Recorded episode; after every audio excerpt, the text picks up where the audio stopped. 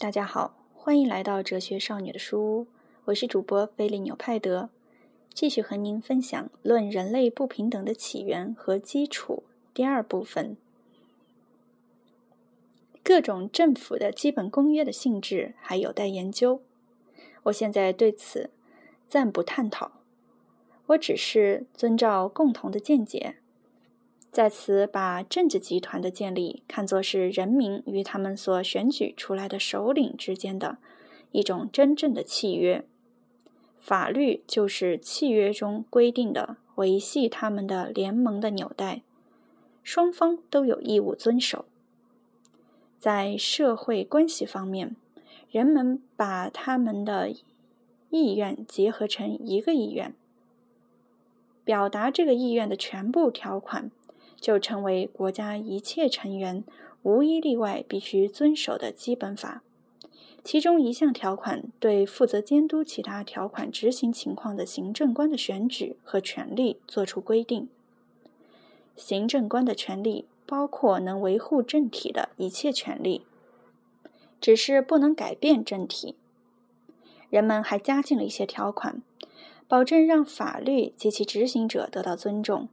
并且还赋予执法者个人特权，作为对他们为管理好国家所付出的辛苦劳动的回报。作为行政官，他有义务只按照委托人的意愿来运用委托给他的权利，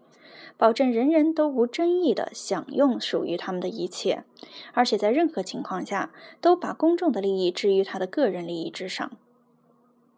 在经验表明，或者在人们对人心的认识能够预见到这种政体具有不可避免的弊病之前，这种政体似乎比较好，因为政体的维护涉及负责监督维护的那些人自身的切身利益。因为行政官的职务和权力只是以基本法为基础的，所以一旦基本法被破坏，行政官的地位就不再合法。人民就不必再服从他们，而且由于构成国家的基本要素不是行政官，而是法律，因此每个人都理所应当的重新获得原来的自由。我们只要稍微细心思索一下，就能发现实证这条真理的新论据，而且从这种契约的性质可以看出，它不可能是不可撤销的。因为如果没有更高的权利来保证契约各方的忠实性，迫使他们信守各自的诺言，那么各方就依然按照各自的标准来裁判，且各方始终有权在发现另一方违反契约条款，或者契约条款不再合己方心意时，就立即撕毁契约。契约的权利似乎很可能正是基于这个原则建立的。然而，如果这里只考虑人类的制度，那么就可以肯定：假如全权在握契约的利益独占的行政官都有权放弃他的权利，那么饱受行政官的错误之害的人民就必定更有权利抛弃这种从属关系。但是，这种危险的特权必然要引起可怕的纠纷和无尽的混乱。这足以证明，人类政府非常需要一个比单纯的理性更为牢固的基础。公众的安宁非常需要神的意志来干预，赋予最高权力一种神圣不可侵犯的性质，从而把庶民能够处置最高权力的这种有害的权利剥夺掉。因此，纵然宗教只为人类做了这一件善事，也值得人们去依恋它，接受它的一切。甚至连它的弊端在内，因为它使人类少流的血多于宗教狂热使人类流的血。但是，我们还是沿着我们的假说的道路往前走吧。政体形式的多样性源于政体在创立时个人之间或大或小的差异。若一个人在能力、道德、财富和信誉上身负众望，且仅有他一个人被推举为行政官，这个国家就称为君主制国家。若有几个人条件不相上下，都在其他人之上，都被选举为行政官，于是就有了一个贵族政府。若那个国家中所有人在财产和才能方面都相差无几，而且离自然状态不太远，于是共同参与最高管理，从而组成一个民主政体。历史已经证明，何种形式的政体最有利于人类。有些民族依旧只服从法律，而有些民族则很快地转向服从主子。公民要捍卫他们的自由，而臣民则只想剥夺邻国人民的自由，因为他们不能容忍别人在享受他们所丧失的幸福。总之，一边是财富和征服。另一边是幸福和美德。在各种各样的政府中，行政官一开始都是通过选举产生的。如果财富不占优势，就着重功勋卓著的人，他们理所当然处于优越地位；也看重年长的人，因为他们处理事务经验丰富，考虑问题冷静慎重。希伯来的长老。斯巴达的长老、古罗马的元老以及我们的老爷这些词，他们的词源本意都表明，过去人们对老人是非常尊重的。然而，年长的人选举的越多，选举就越频繁，产生的麻烦也越多。如有人策划阴谋诡计，有人形成乱党集团，党派纷争激烈，内战频频爆发。最后，公民的鲜血献给了所谓的国家幸福，而国家被推向以前那种无政府状态的边缘。怀有野心的贵族们利用这种局面，使他们的职位世袭化，而人民已经习惯于从属地位，习惯于和平安宁和舒适的生活，已经不能够再砸碎身上的锁链了。他们为了保住自己的安宁生活。乐意任凭别人加重他们的奴役，变成了世袭的首领们，就这样渐渐习惯于把他们的职位看成家产，习惯于把自己看作国家的主人，习惯于把同胞叫做奴隶，把把他们像牲畜一样计入他们的家产，还习惯于自称与神同族，王中之王。如果我们观察不平等在各种变革中的发展进程，就会发现，法律和财产所有权的确立是第一阶段，行政官职位的设立是第二阶段，第三阶段及最后阶段就是合法权利向专制权利的转变。因此，第一阶段认可穷与富的分野，第二阶段认可强与弱的分野。第三阶段则认可奴隶主与奴隶的分野，这便是最大程度的不平等了。这个阶段是其他一切阶段的归宿，直到新的一轮变革彻底摧毁这个政府，或者恢复它的合法制度。为了理解这种进程的必然性，不必考虑政治团体建立的动机。而应考虑它在实施时所采取的形式及其带来的弊端，因为使社会制度成为必要的缺陷，也就不可避免地导致滥用社会制度的缺陷。姑且把斯巴达除外，那儿的法律主要注重孩子的教育。莱克格斯培养出来的人的品行几乎是法律可有可无。由于法律一般不如人的情感那样有效力，它只能限制人的行为，而不能改变人的思想。因此，就不难证明，如果一个政府始终能一丝不苟地按照制度办事，并且不会退化变质，就没有建立的必要。一个国家如果没有人规避法律，行政官也不滥用权力。也就可以既不需要行政官，也不需要法律了。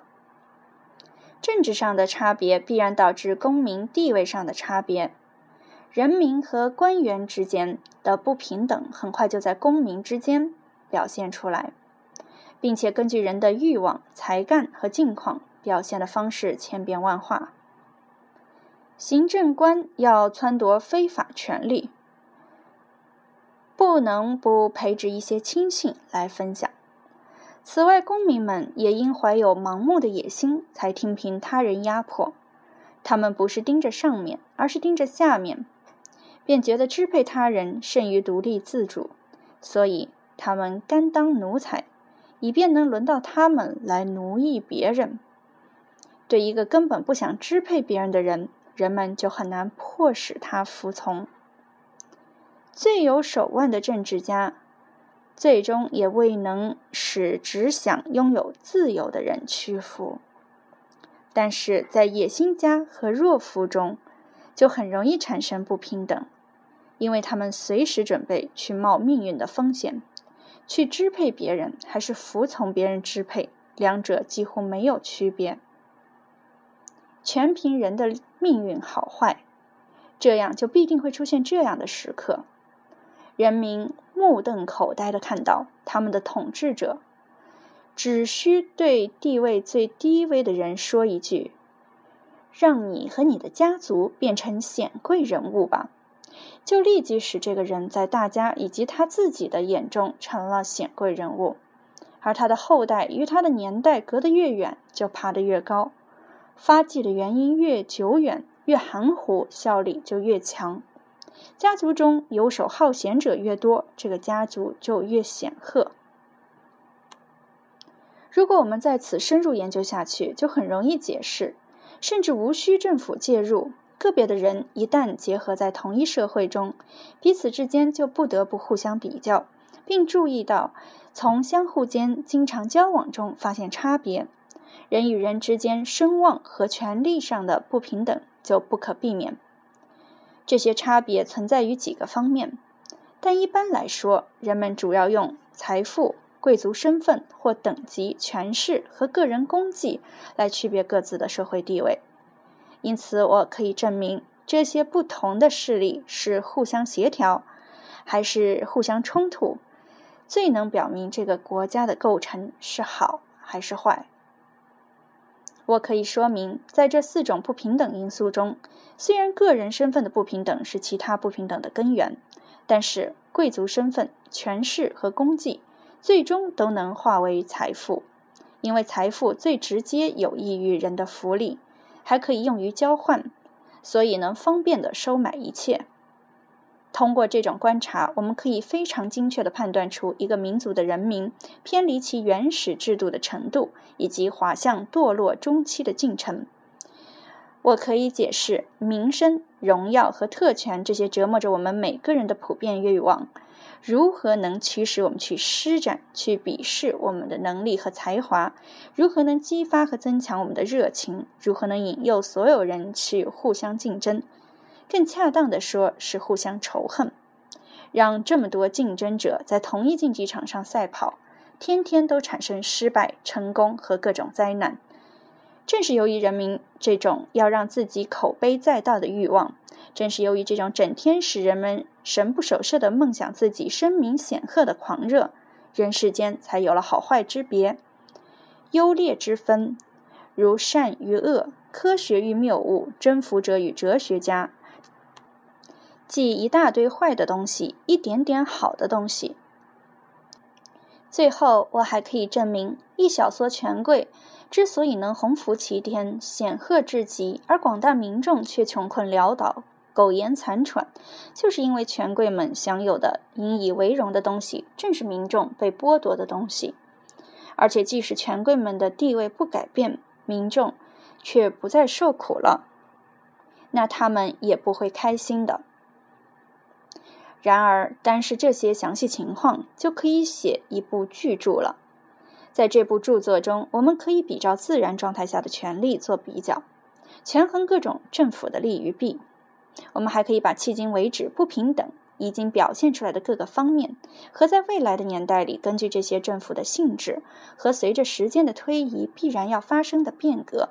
以及可能要表现出来的各个方面，通通展示出来。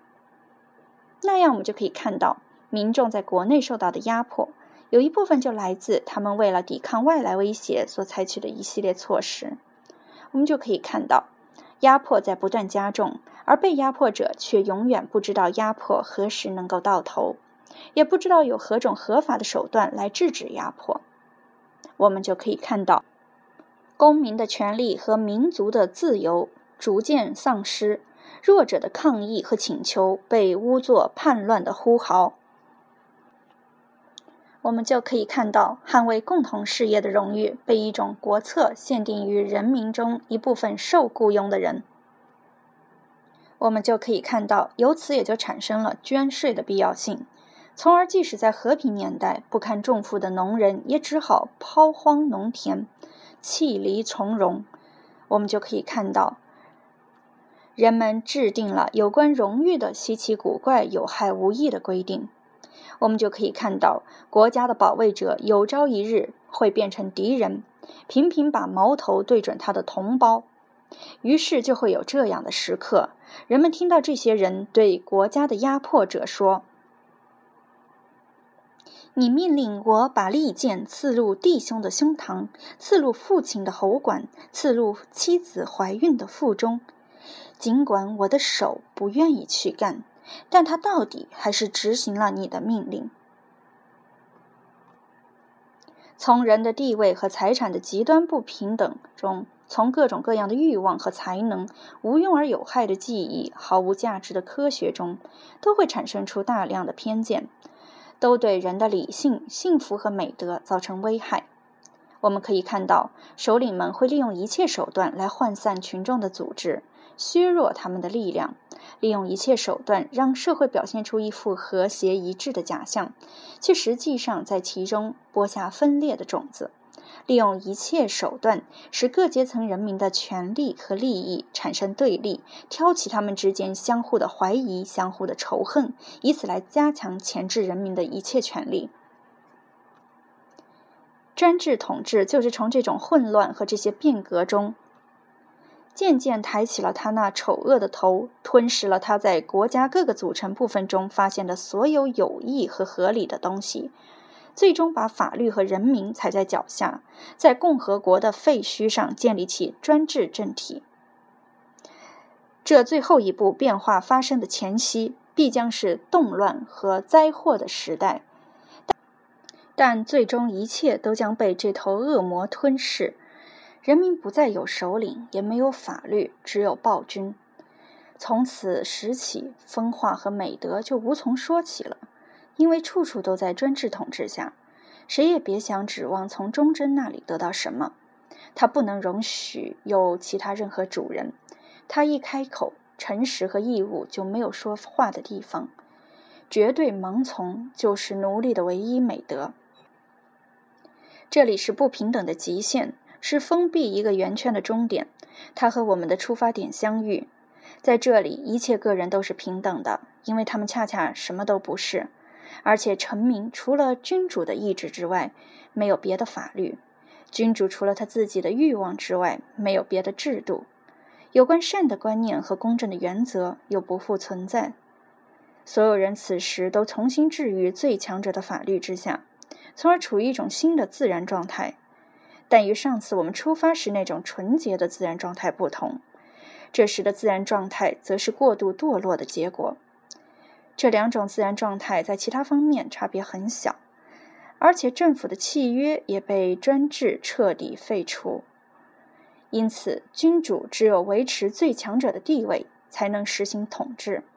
一旦人民可以把他撵下台，他就不能抱怨人民使用暴力。以绞死或废除一个暴君而告终的骚乱，与前一天这个暴君处置其臣民的生命和财产所采取的行动是一样，都是合法的。只靠暴力维持的，只有用暴力来推翻。任何事物都是这样，按照自然法则发生的。而且，无论这些短暂频繁的变革结局如何，人人都没有理由抱怨别人对自己的不公，只能怨自己的命运。多节，或者行为失检。有心的读者，如果找到并沿着那些被人遗忘和迷失的人类从自然状态到文明状态的必由之路，如果根据我刚才所指出的居于中间的状况，复现那些由于时间紧迫我无法叙述或者我未能想象出的内容，就只能对这两种状态之间的巨大差异惊讶不已。正是从这些缓慢相继发生的事物中，读者可以发现哲学家无法解决的大量伦理问题和政治问题的答案。读者会觉得一个时代的人类与另一个时代的人类如此不同，而蒂奥根尼之所以没有找到人，就是因为他是在同代人中寻找过去时代的人。读者会说，加图之之所以随罗马与自由一起消亡，是因为他落伍于他的时代。假如这位最伟大的人物早在五百年前统治了世界，定会令当时的世人吃惊的。总之，读者可以说明人的思想和情感是怎样不知不觉地发生改变的，也就是说，改变了他们的本质。可以说明为什么久而久之，人的欲望和意愿也会发生改变。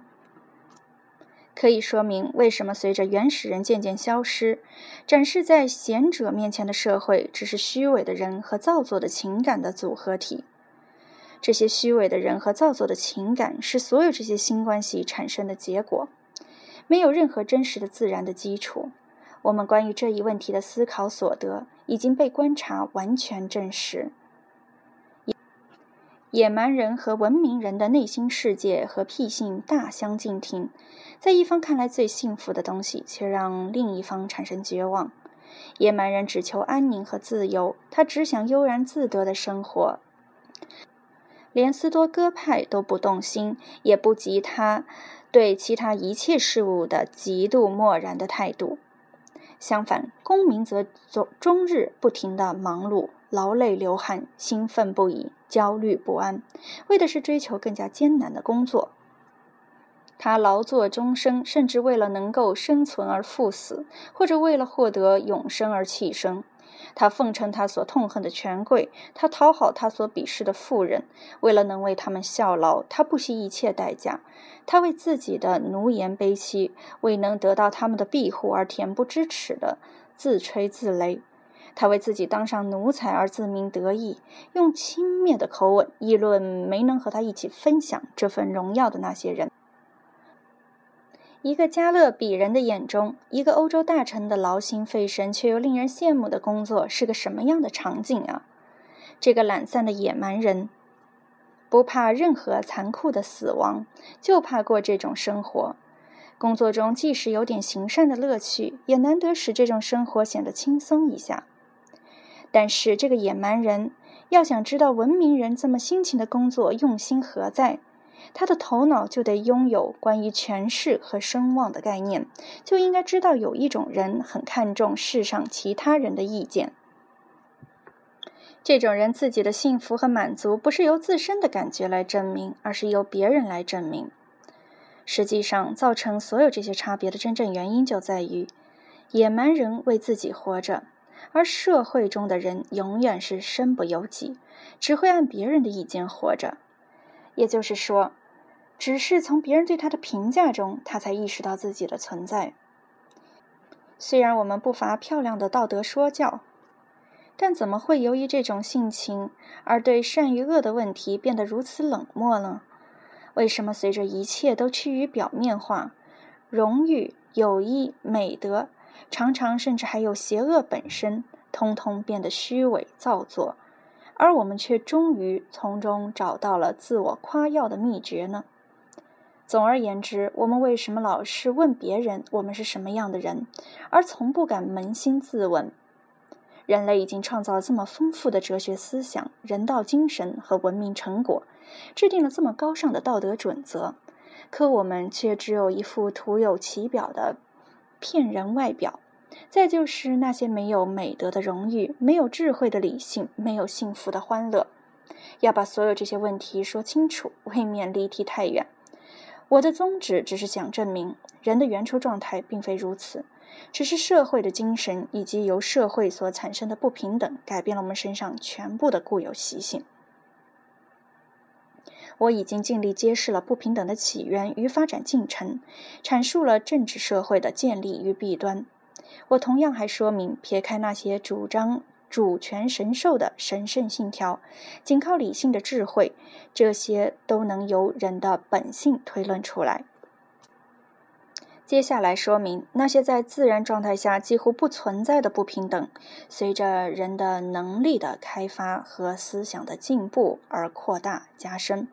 随着私有制和法律的建立而稳定下来，变得合法。再后是说明